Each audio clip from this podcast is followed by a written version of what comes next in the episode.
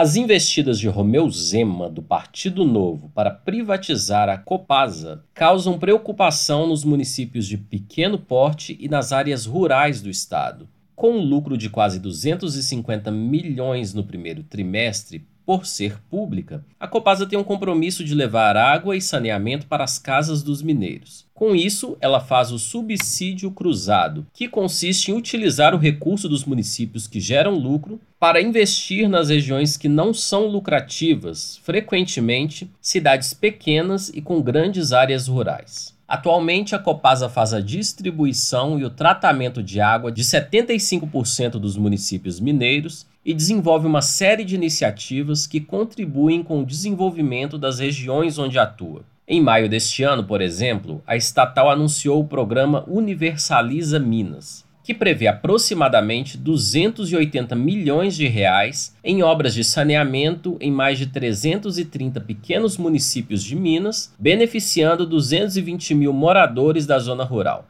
Em Serra da Saudade, cidade do centro-oeste mineiro, que é o menor município do Brasil, com 836 habitantes, a Copasa desenvolve políticas públicas de saneamento. Já em Manga, no norte de Minas, mais de um terço da população é assistida pela tarifa social da empresa.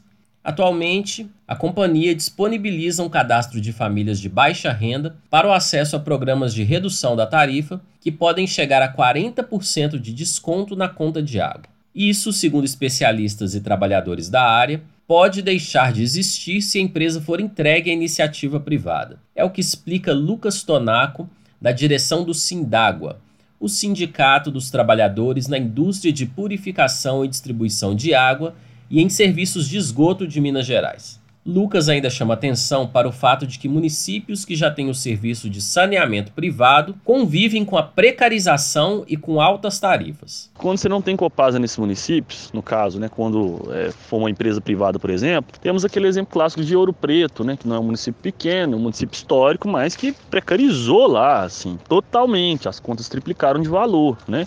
E para de Minas, por exemplo, onde a qualidade da água caiu, né? E o preço elevou, né?